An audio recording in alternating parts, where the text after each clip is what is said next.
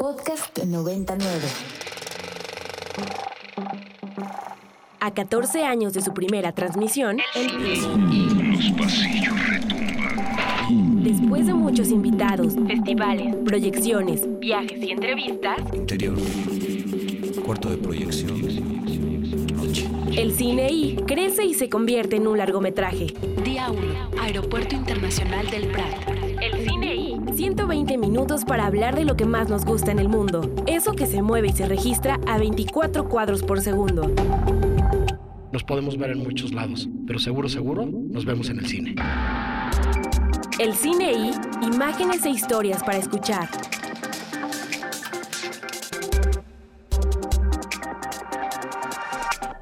Once de la mañana con cuatro minutos, transmitiendo completamente en vivo desde las instalaciones de la Universidad Iberoamericana en el rumbo de Santa Fe.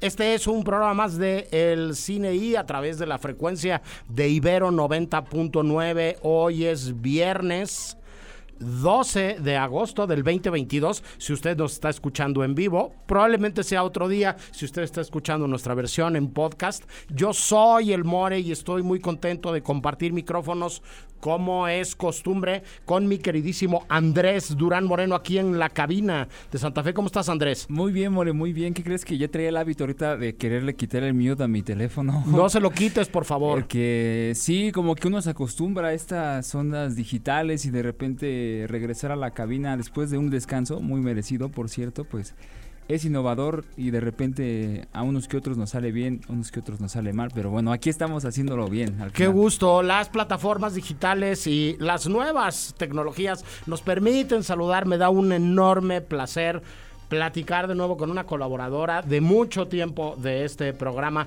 Anafer Torres. ¿Cómo estás, Anafer? Ay, More, muy contenta, muy, muy feliz de poderlos acompañar después de lo que ha sido un año de muchos rodajes y de mucho cine, pero de hacerlo.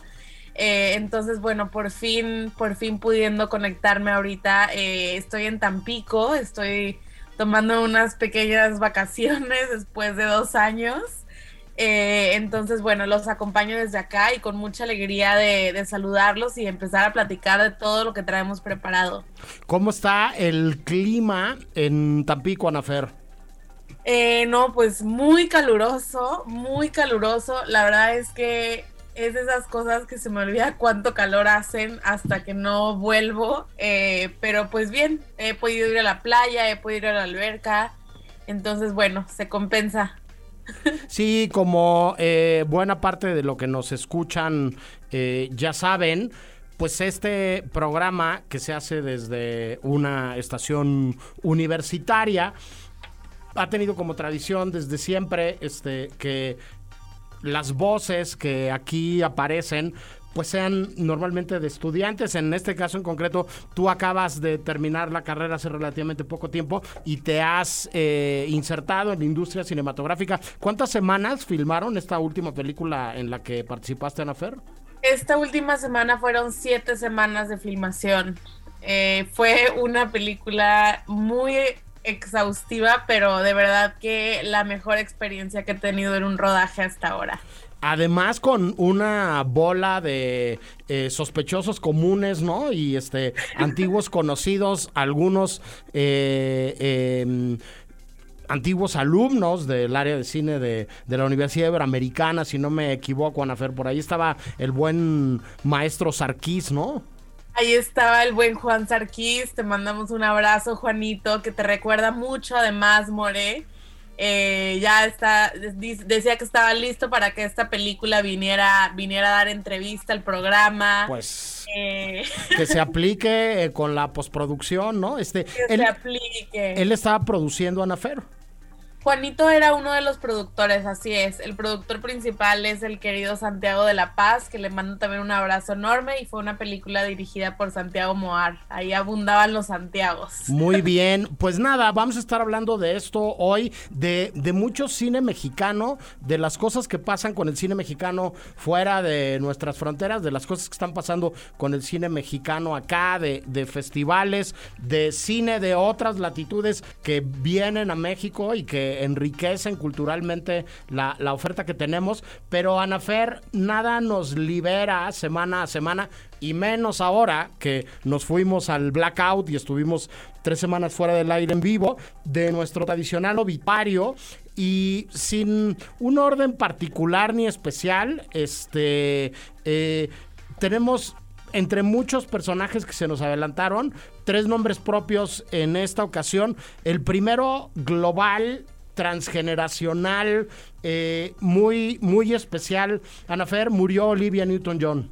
Así es, Morel, actriz de, de 73 años, eh, actriz australiana además, eh, pues ya llevaba varios años luchando contra el cáncer de mama y finalmente eh, pues eso, eso contribuyó a su fallecimiento, pero la verdad es que como bien dices, transgeneracional, un lamentable fallecimiento porque además creo que cualquier persona sin importar la edad, sin importar la latitud, pues la conoció a través de, Vaselina. Eh, y la verdad es que sí fue algo que, me dio mucha tristeza, que le dio tristeza a mis papás. Eh, fue un, gusto compartido y la verdad es que una cara inolvidable. Sí, un, un, símbolo bien interesante, Ana Fer, que como las estrellas de su edad y que se hicieron famosas en, en el tiempo en el que se hizo famosa Olivia, eh, en realidad venía de la música y tenía un pie muy importante en la música. Es una super vendedora de discos, es una de las, de las eh, cantantes más vendedoras de discos de la historia, cuando además esta industria se medía, ¿no? En, en, venta de, discos, ¿no? Este, alguien que participó en aquel mítico eh, concurso musical televisivo europeo que es Eurovisión. Olivia Newton-John participó en Eurovisión el año que ganó ABBA. Entonces, para que se den más o menos un quemón de, de las épocas.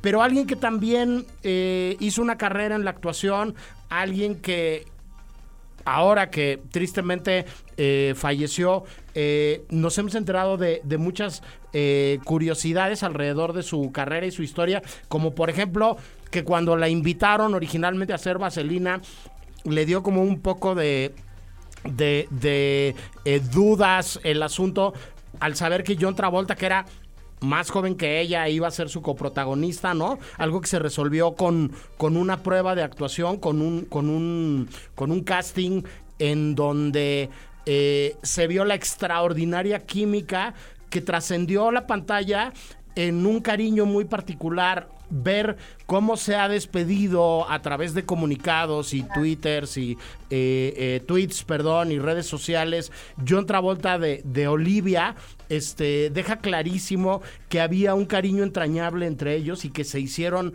profundamente buenos amigos en el, en el rodaje de esta película que es mítica, que sí está vinculada con el musical, pero que yo creo que es como de uno de los musicales más, más importantes de todos los tiempos. Andrés, ¿tú querías agregar algo? Sí, justo un poco aunado a lo que decías, que es un musical de los más recordados. Yo, antes de poder tener conciencia de que era el cine, recordaba esa película, ¿no? Sabía que existía y, y tenía presente la imagen de ellos dos. Y hablando de música, sobre todo lo que decías de, de Olivia Newton, eh, me parece que el año pasado hasta en TikTok esta canción de Hopeless Devoted to You se hizo súper viral y un montón de gente, cantantes y no cantantes, con resultados unos afortunados, otros no, pues resultaban en, pues en, en, una ola de videos en TikTok que pues arrasó muchísimo, ¿no? Entonces, pues sí, yo la recuerdo por esta película, por otras tantas que, que tiene por ahí, por un papel inesperado en Sharknado, que uno, pues la película es famosa por ser Sharknado, ¿no? Y ella estuvo ahí. Y pues nada, una gran actriz que dio mucho de sí, pero sobre todo su música, algo, algo muy, muy hermoso. Sí, finalmente Ana Fer, alguien que da gusto ver, ¿no? Eh, eh, de qué manera utilizó su fama, ¿no?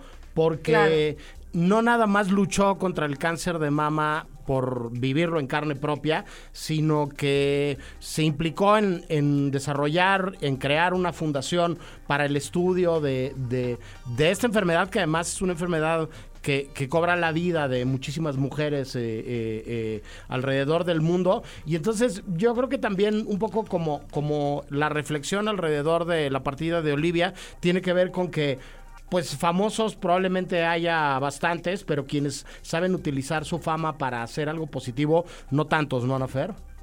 Totalmente de acuerdo, More, una, una actriz que siempre fue, que siempre estuvo involucrada en dar de regreso, en contribuir también a, pues, a la sociedad, al mundo. Entonces, la verdad es que, bueno, eh, es parte de su legado, lo que queda en su fundación y todo ese trabajo que sigue.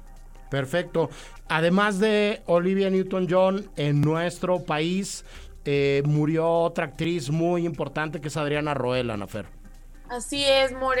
Eh, Adriana Roel, eh, actriz famosísima de telenovelas, de cine, quien, quien trabajó pues con cineastas como Roberto Garbaldón, como Carlos Enrique Taboada y su nieta Natalia Beristain. falleció también a los 88 años esta semana. Eh, pues ahora sí que una actriz emblemática de la cultura mexicana, que además también era directora, era productora, era adaptadora. Eh, y pues su última película fue justamente con, con Natalia Beristain, No quiero dormir sola, eh, por la cual incluso obtuvo un Ariel, su segundo Ariel. Eh, entonces, bueno, una de las lamentables pérdidas también en los últimos días. Y finalmente, justo esta semana, nos eh, enteramos de la tristísima noticia de la muerte de, de don Manuel Ojeda, este primer actor mexicano que, que lo mismo hizo cine en una década y en una época muy específica y particular con los grandes del cine mexicano, Anafer, que después este, continuó una carrera en teatro y en televisión que lo llevaron a hacer también muchos clásicos contemporáneos de la tele latinoamericana. Así es, More. Ahora sí que Manuel Ojeda, la verdad es que de hecho me sorprendió su edad. Tenía 81 años, pero me parece que se veía sumamente fuerte y como joven y demás. Eh, pero pues como bien dices, un actor de novelas, incluso ahorita estaba eh, grabando una novela que se llama Corazón Guerrero, eh, ahorita durante su, pues estaba en medio del rodaje y además pues su primera película también como comentas fue Canoa de Felipe Casals, ahora sí que uno de los iconos de la actuación. Sí, un, un, un personaje encantador, una persona educadísima, correctísima, este, y un, un señor de un trato exquisito. Yo tuve la, la, suerte de trabajar con él un par de veces, de, de cuando yo hacía em, publicidad y dirigía algunos este, eh, comerciales o hacía entradas de, proyectos este, em, para televisión este, o trailers para proyectos para televisión. Tuve la suerte de trabajar un par de veces con él y la verdad es que además de ser un, espléndido actor que hacía todas las cosas a la primera bien, este, sin equivocarse jamás y con, con el gesto exacto, este, decir que, que que su trato era verdaderamente exquisito y que, que, que, fue un verdadero gusto. Hoy, este, que tristemente hablamos de la noticia de su muerte, poder decir que lo llegué a conocer y que pude, pude colaborar con él en un par de ocasiones. Andrés, ¿querías decir algo más? Sí, me, ahorita que estaba leyendo la nota encuentro que él participó en una película de la que después igual vamos a hablar un poco después del libro, que es Pedro Páramo, y que de hecho esta película va a ser pasada hoy eh, por Canal 22 junto con El hombre de la media luna por ahí de las diez y media por si querían ver algo más de él y les llamó la atención este gran personaje y actor que es, pues el Canal 22 ofrece ahí un, un homenaje muy lindo pues que descanse en paz este don Manuel Ojeda. Este, y nada, está obando aquí en los controles, no lo habíamos presentado y le voy a pedir al buen David que suelte la primera de las rolas que preparó como siempre el queridísimo Ricardo Marina, a quien le mandamos un abrazo gigante. Hoy no puede estar con nosotros, pero sí está su selección musical y ¿qué creen? Él dijo que pusiéramos Xanadu de Olivia Newton-John. Lo que diga Marín.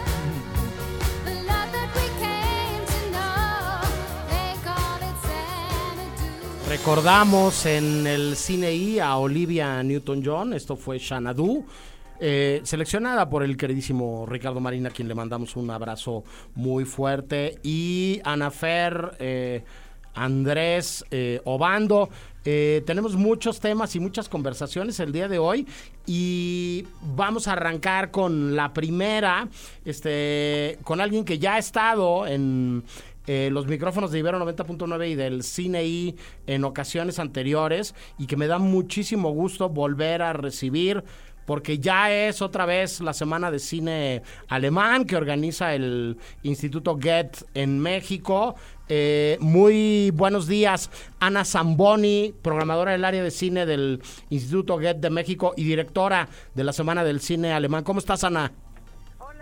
Días, More. ¿Todo bien aquí? Un poco instalada en el tráfico, por eso no puedo llegar contigo en persona, pero aquí vamos. Sí, caray, fíjate que en estos últimos dos años el, el, programa ha seguido haciéndose religiosamente todos los viernes y hemos pasado por un montón de modalidades de telefónica, a través de aplicaciones, este, el Zoom, regresamos hace relativamente poco a cabina y me relamía yo los bigotes de poder hacer la entrevista como se hace siempre de la manera más sabrosa que es presencial, pero nada va a detener al cine, mi queridísima Ana, ni a la conversación que nosotros necesitamos tener 21 ediciones ya de la semana del cine alemán organizada por el Goethe, Ana.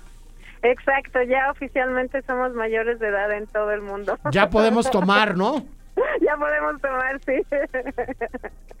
sí, exacto, son 21 ediciones de la Semana de Cine Alemán. Justo eh, el pasado miércoles 10 de agosto inauguramos en el... Eh, pudimos regresar porque el año pasado, no sé si recuerdas que tuvimos que cambiar de fechas y de sede. Claro. Por, eh, bueno, por obvias razones, por la pandemia.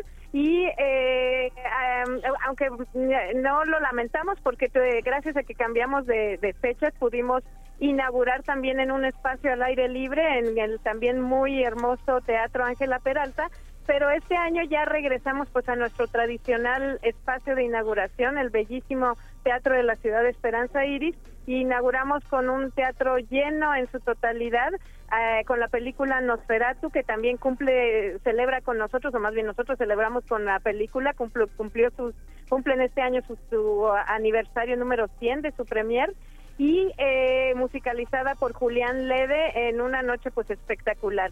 Con esto dimos inicio a una serie de actividades. Ayer fue nuestro primer día de proyecciones eh, de pues de lo mejor del cine alemán tanto contemporáneo como, como clásico, porque mm, estamos presentando también un, un homenaje a un escritor eh, alemán, a B. Traven, y como parte de este homenaje a, a B. Traven estamos eh, proyectando cinco películas de los años, entre los años 40 y 60 y eh, pero el resto de las películas son películas de eh, este año o como como muy viejas digamos del, año pasado.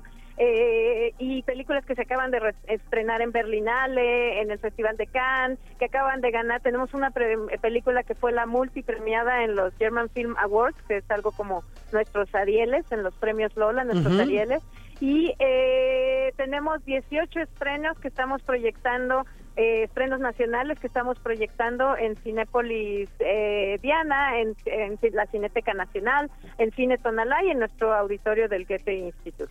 Oye, Ana, este, un, un cine alemán contemporáneo que en estos 21 años se ha ido volviendo más familiar y más cercano para, para los cinéfilos mexicanos, ¿no? Y que más allá de estos clásicos, me, me, vuela la cabeza pensar que el, el eh, Nosferatu que se proyectó antier tenga 100 años ya, o sea, que ya estemos hablando como de, de e, estos eh, eh, lapsos de tiempo, ¿no?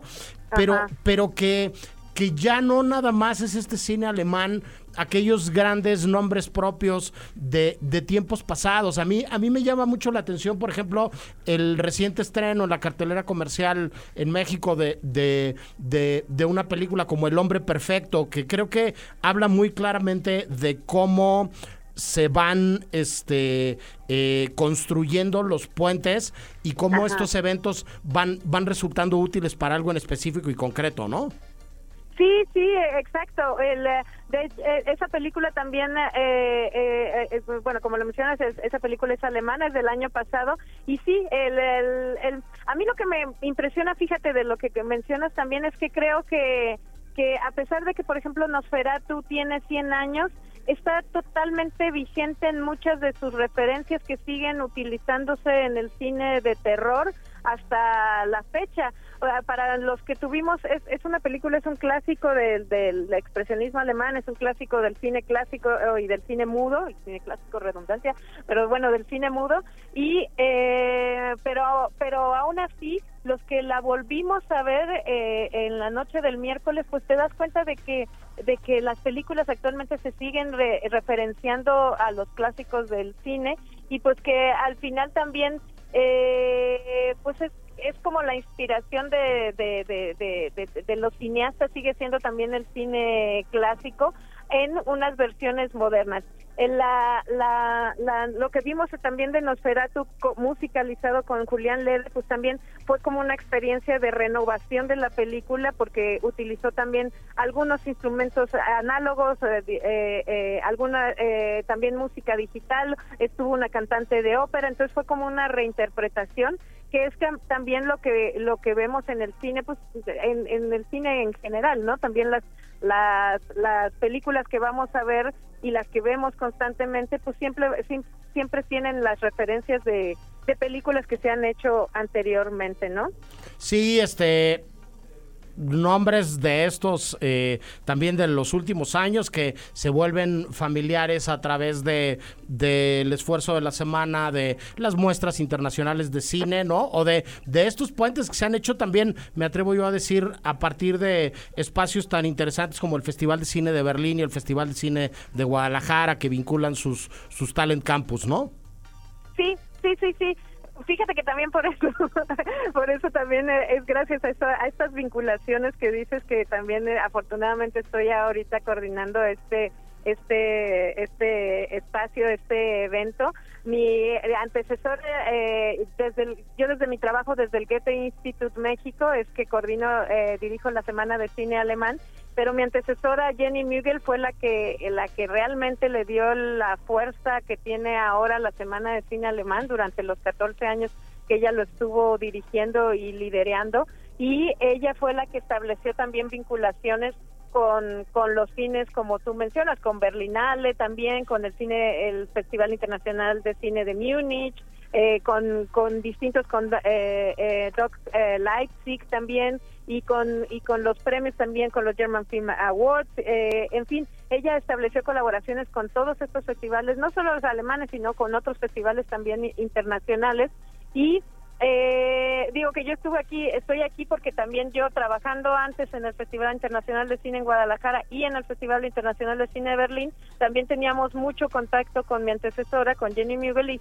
y gracias a esta colaboración también que, que tuve es que ahora también estoy aquí eh, dirigiendo la Semana de Cine Alemán Pues sí. nosotros eh, perdón As- no, así se van tendiendo los puentes y se van con Sí. se van conectando las cosas. Oye, Ana, está aquí Andrés en cabina, que es uno de los Hola. colaboradores del programa, que te quería preguntar algo también. Hola, A ver. Nancy. Más que nada preguntar cómo es que llega este Bit Raven, bueno, Bit Raven al a, bueno, al marco del festival, porque a mí me llamó mucho la atención su figura, ¿no? Que era un hombre que Sí. pues viene de Alemania y que de hecho él mismo le gustaba que le dijeran que era un mexicano que vino de Alemania. Eh, en una nota aquí Sí. de Gaceta UNAM me lo encontré y que pues, escribió más de 20 novelas y más de 150 cuentos y no sabía que él es el autor de uno de mis peli- bueno de la historia de una de mis películas favoritas de Roberto Gabaldón que es este Macario no y que de hecho va a estar va a estar ahí este en, el- en la 21 semana.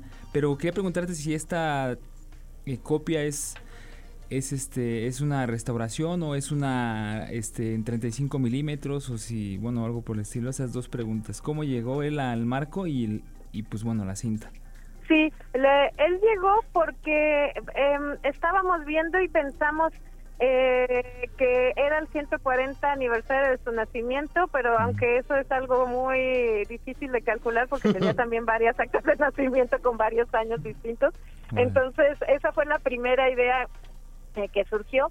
Nuestra idea desde el año pasado también es que el homenajeado sea un escritor o escritora que esté vinculado a la cinematografía alemana. y mucho mejor si, lo, si encontramos una vinculación hacia México. El año pasado eh, homenajeamos a Anna Steger, que es una escritora alemana que vivió exiliada en, en el periodo de la Segunda Guerra Mundial, se exilió aquí en México durante varios años, aquí también escribió algunas novelas y ella se inspiró también eh, la, el- la- películas, por ejemplo, como Transit, la, la- una de las últimas películas de, de Christian Petzold, de este director alemán. Entonces, realmente, ella también eh, inspiró eh, eh, eh, el, que la, el que le hiciéramos un homenaje y además inspiró el tema del año pasado, que era Exilios.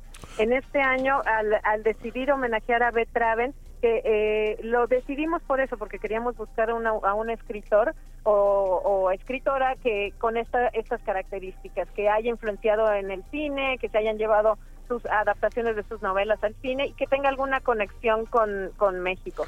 Pues- y nadie mejor que Beth Traven, ¿no? Claro, Traven eh, está súper vinculado, aunque, eh, eh, por ejemplo, Macario, eso que tú mencionas, eh, eh, uno eh, a lo mejor como como cinéfilo no tan conocedor no no sabes que está inspirado en el libro que hizo eh, el escritor alemán B. Traven o por ejemplo los- la- a mí me hicieron leer canasta de cuentos mexicanos Claro. cuando estaba en la primaria Claro, y tampoco sabía en aquel entonces que era un escritor alemán el que escribió esto tan peculiar para para y tan exacto con la cultura mexicana Pues Entonces, una, una ajá. muestra más de todos los puntos de contacto y de todas las eh, relaciones y conexiones que hay entre México y Alemania a nivel de arte, a, ni- a nivel de cultura y a nivel de cine. Un millón de gracias por platicar con nosotros, Ana. Este, Gracias a ustedes. Vamos a Consama a, a compartir a través de nuestras redes sociales este, todas las coordenadas digitales de, de, la vigésimo primera edición de la Semana de Cine Alemán en México, organizada por el Instituto Goethe, este, y que se puede ver en, en varios lados. Y nada, seguimos en la conversación. Este, saludos y que le sea leve, Ana. Sí, aquí seguimos atorados en el tráfico y muchísimas gracias por una lástima no verlos en persona y en, en- en este regreso a la presencialidad, pero muchísimas gracias por compartir también la información y espero verles a ustedes y a sus radioescuchas en el cine en alguna de nuestras salas o en alguna de nuestras actividades. Seguro, nos vemos muy pronto. Va. Y nosotros vamos al primer corte de estación del programa del día de hoy y regresamos con más del cine I. Brother, it is time for the mortals to pay. My child waits to do your will. El cine I. Release the Kraken!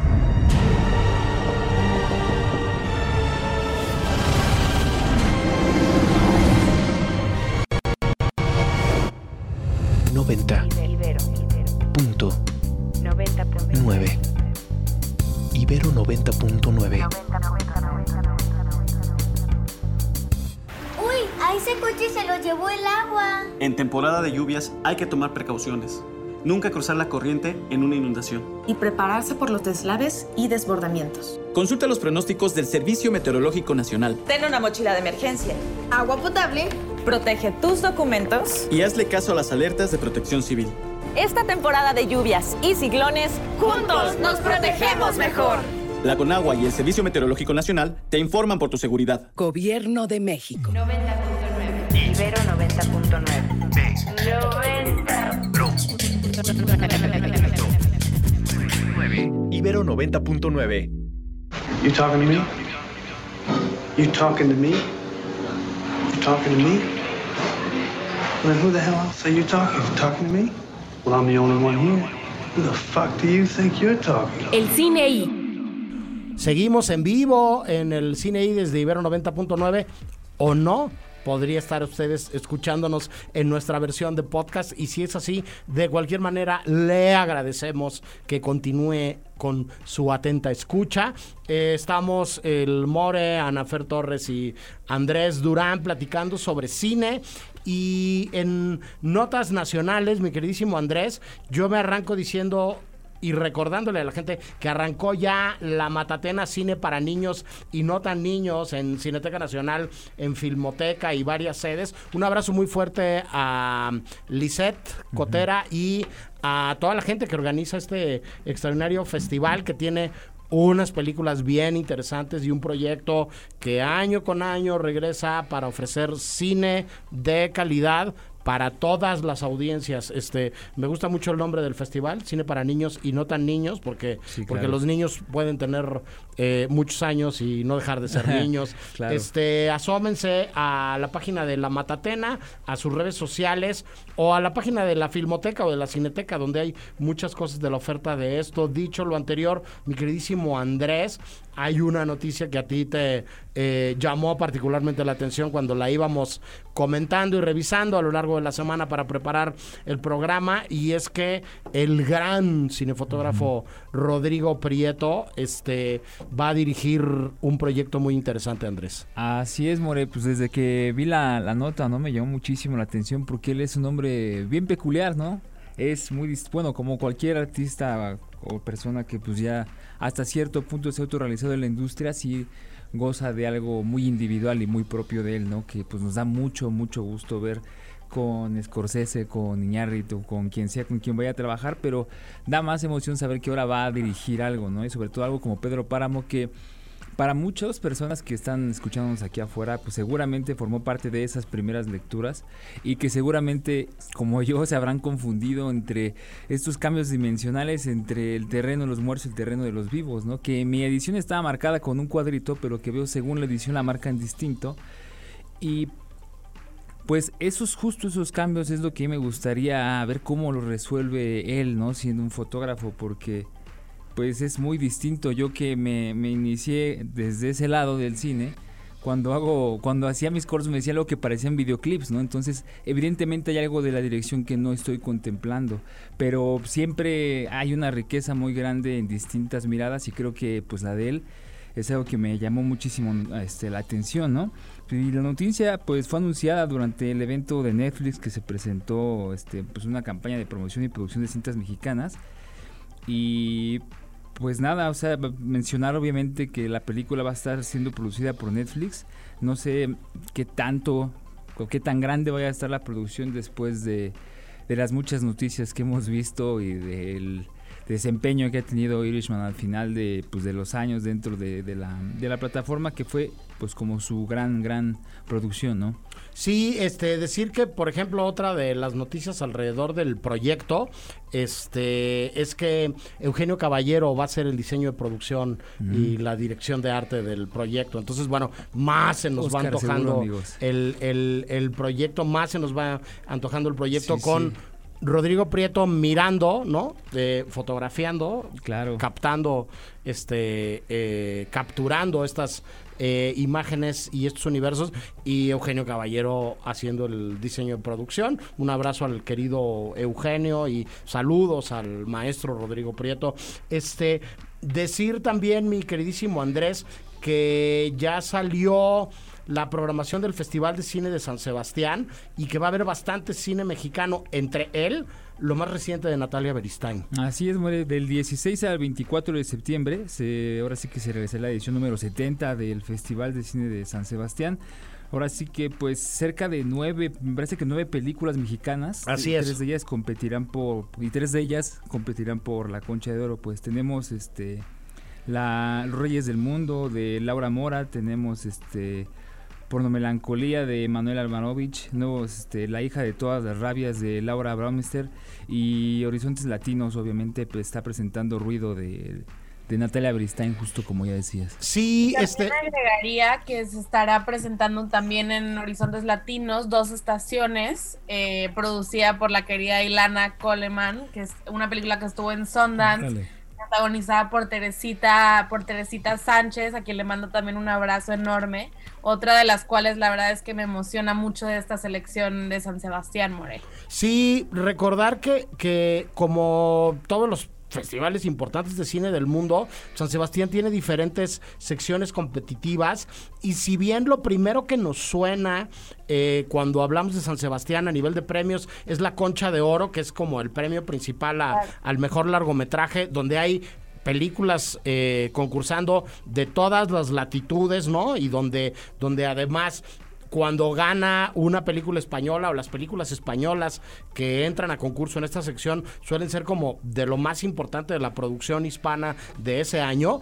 Eh, San Sebastián tiene otra sección imperdible que durante muchos años hay ha ido cobrando fuerza, y que para muchos críticos de los que van al festival se ha convertido incluso en la parte más visionaria o interesante del, del propio festival allá en esta capital gastronómica del País Vasco, es Horizontes Latinos, de donde han salido muchas de las nuevas voces del cine eh, eh, latinoamericano en los últimos años. Y así como hablábamos de los puentes y de las conexiones y de las relaciones importantes entre la Berlinale y Guadalajara, ¿no? Y entre el cine alemán y mexicano, con además muchos cineastas mexicanos que ahora están haciendo residencias, viviendo o trabajando por allá, como Fernando Emke o el buen Gabriel Mariño.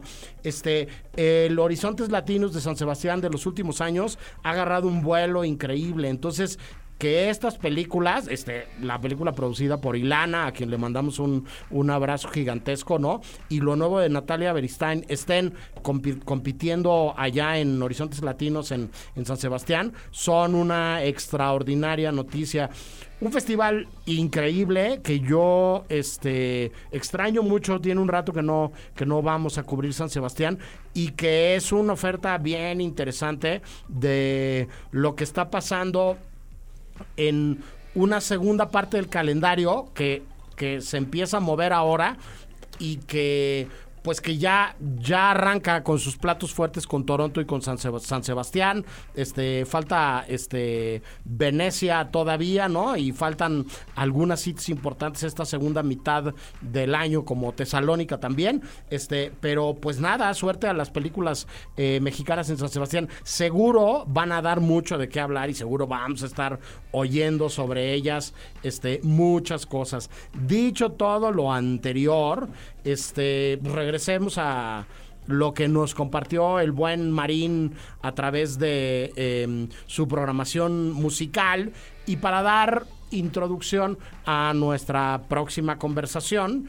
Este em, vamos a escuchar algo que forma parte de la banda sonora de una película increíble que fue uno de los platos fuertes de no sé si el más reciente o el Festival de Cine de los Cabos de hace dos años que se llama Callillonier. ¿Tú me dices cómo se pronuncia bien esto, Ana Fer? Callillionaire, Callillionaire, de Miranda Yulai. Muchas gracias. Em, esto es el cine ahí.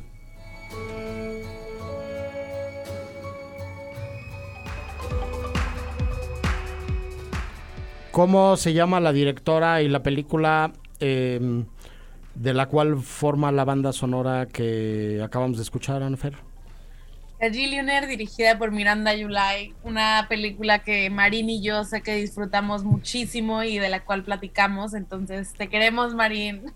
Una película única, con un tono bien particular, eh, sorprendente, eh, refrescante, eh, sacudidora, rompedora, que es un ejemplo clarísimo de lo que se proyecta y se ha proyectado este durante muchos años ya este en un festival que nos, nos gusta muchísimo en el Cine I en Ibero 90.9 que es el Festival de Cine de Los Cabos para platicar del festival de las convocatorias que siguen abiertas y de muchas cosas más está con nosotros Francisco Westendarp eh, responsable de la parte de industria, de todo lo que tiene que ver con el fondo Gabriel Figueroa, pero cómplice y con, con muchas cachuchas en el festival también. Francisco, ¿cómo estás? Hola, ¿qué tal, More? Muy bien, muchas gracias. Gracias por invitarnos de nuevo aquí a platicar sobre el festival. No, pues siempre nos, nos gusta. La verdad es que tenemos, este, eh, eh, además de extraordinarias experiencias y muy buenos recuerdos de, de la programación de, de, Los Cabos. Este, como muy, muy fresco, Francisco, cómo ha encontrado su lugar y su propio signo de identidad del festival en el, en el tiempo que lleva, que lleva organizándose, cómo a, esto que tiene que ver con la vecindad con Estados Unidos y Canadá, ¿no? Y a, este eje de tres países y su producción, este, hay un componente bien interesante de industria y de, de echarle gasolina a los proyectos, de que eh, haya presentaciones, de que haya sesiones de trabajo, de que se generen complicidades, este, y creo que, que me atrevo a decir que es, que es uno de, de dos signos diferenciadores de identidad muy claros que yo veo en los cabos. Este, así lo plantearon, se lo plantearon desde el principio, Francisco. Y eh, bueno, pues esta ya es la onceava edición, es un experimento que ya tiene 10 años, vamos por el número 11, y sí, desde un inicio la idea era pues hacer un festival que pudiera diferenciarse claramente de, los demás que hay en, la región, y pues en ese momento no había alguien que estuviera así tocando justamente esa franja de Estados Unidos, México y Canadá, entonces pues nos lanzamos a la tarea de averiguar qué era eso y cómo se hacía, y bueno, 11 años después aquí estamos, y, y sí, también el fondo fílmico es, es parte medular del proyecto desde sus inicios, eh, con este componente que como bien dices es el de ayudar a que los proyectos puedan ir avanzando en distintas etapas, ¿no? Desde financiamiento hasta apoyos a, la postproducción, renta de equipo, eh, etcétera. Sí, este, en, en, tiempos bien complejos, Francisco, hay que decirlo, ¿no? En donde se ha vuelto cada vez más complicado el tener acceso a fondos, donde han cambiado muchas reglas del juego en lo que había sucedido en me atrevo a decir, casi las últimas dos décadas en nuestro país, en donde, donde hay una comunidad cinematográfica bien articulada y bien organizada que, que levanta la voz cuando considera que es necesario levantar, la voz. Este, ¿Cuál es el papel de los festivales y de, y de fondos como el Fondo Gabriel Figueroa, Francisco? Pues mira, para nosotros también ha sido todo un proceso de, de ir redescubriendo cosas, sobre todo también la pandemia eh, ha modificado, como bien dices, las reglas del juego y hemos hecho como distintas cosas, ¿no? Eh, cuando inició la pandemia dijimos, bueno, vamos a apoyar solamente a directores que tengan óperas primas o segundas películas, eh, porque creíamos que quizá ahí es donde se podía atorar más la cosa con la pandemia. y ahora que estamos volviendo a nuestra edición presencial, pues estamos volviendo a abrir las puertas a, a todo tipo de realizadores y realizadoras. Y y sobre todo eso, creo que lo que, lo que queremos hacer es reconectar con la gente, Nuestra comunidad que, como bien dices, existe y está muy bien organizada y articulada, pues apenas está volviendo a tener estos espacios en donde podemos volver a vernos, reencontrarnos.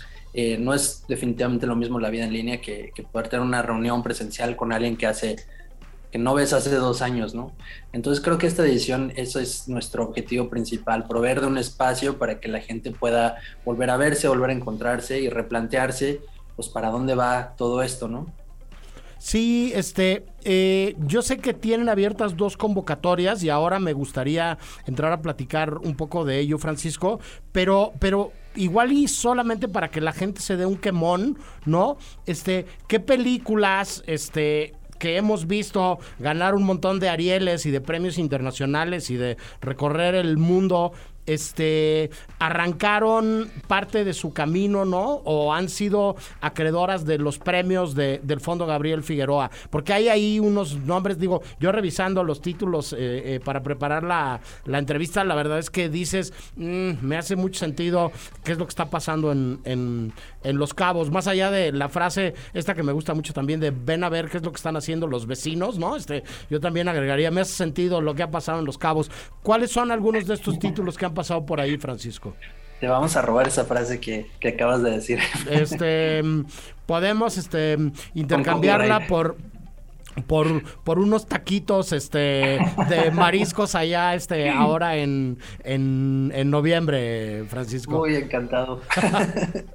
bueno, de películas, pues mira, ha pasado ya afortunadamente después de 10 años, pues hay muchas películas que iniciaron ahí su camino y que ya encontraron su, su vía para estrenarse, ¿no? Entre ellas, pues está Noche de Fuego de Tatiana Hueso, que es eh, de las más recientes que han tenido como una trayectoria importante. También Ya no estoy aquí de Fernando Frías, eh, pasó por primero por la parte de desarrollo y después por la parte de postproducción.